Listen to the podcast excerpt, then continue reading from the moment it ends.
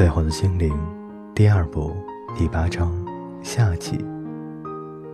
也许想从坐着的石笋上下来，但这可不容易，因为埃尔伯洛把他那双用野菊树核编成的鞋子吃掉了。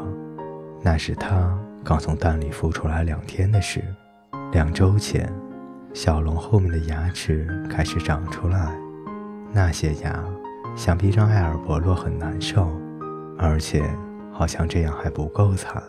原先地板上那层黄色和金色的蝴蝶，现在全变成了一层厚厚的鸟粪了。会觉得屋子里比外面森林暖和的不止约许一个。谁都能从破了的窗子进来避寒。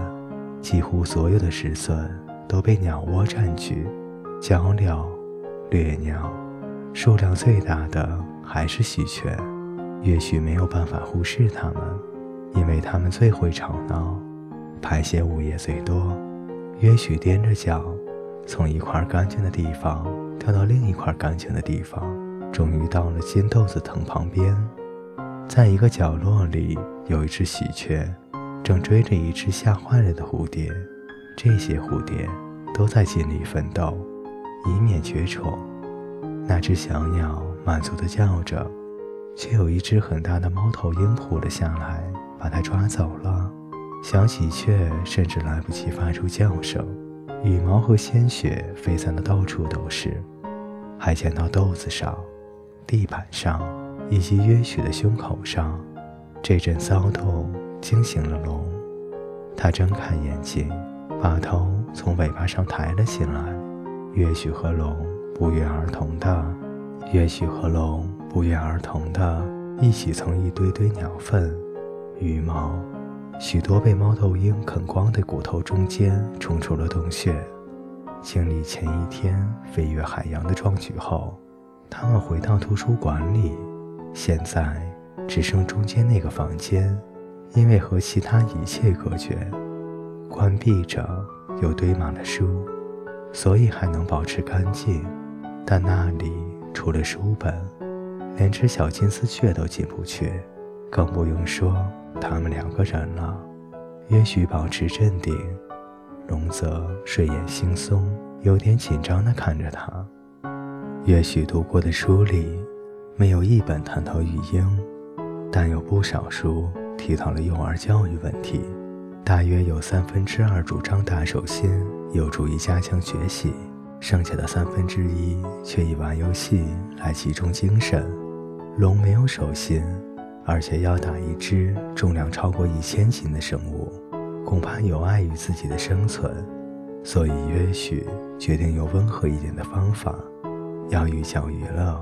他把几粒豆子放在地上，一粒放这边，两粒放那边，然后两粒放一起，这样排下去，一直排到六粒，说不定可以同时教授语文和数学两科。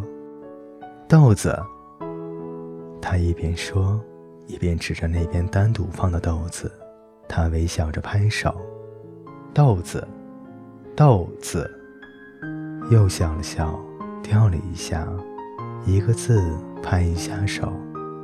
龙抬起头看着月许，不明白怎么回事，虽然很迷惑，但很感兴趣。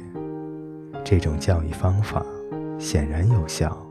豆子，也许再说了一遍：豆子，一颗豆子，两颗豆子，豆子，豆子，一颗豆子，两颗豆子，好多豆子。跳一下，跳两下，跳好多下，又拍手，又大笑。龙两个眼睛瞪着他，越发的纳闷儿。但也显得越来越有趣，这显然是正确的教法。豆子，豆子，一颗豆子，两颗豆子，豆子。也许笑着继续说：“你一夜之间变傻了吗？啊，也许，还是说你一直都不太灵光，而我始终没有发现？”龙很有礼貌地问：“哎。”请原谅我的挑剔，可是这里除了金豆子和粉色葡萄柚之外，就没有别的东西可以果腹了吗？如果再让我看到这两样不像话的食物，哎，恐怕我会把胃都给吐出来啊！还有啊，你看看这里的地板，着实肮脏无比，似乎像个茅厕了。各位听众朋友，今天的故事就为您播讲到这里，我们下期再见。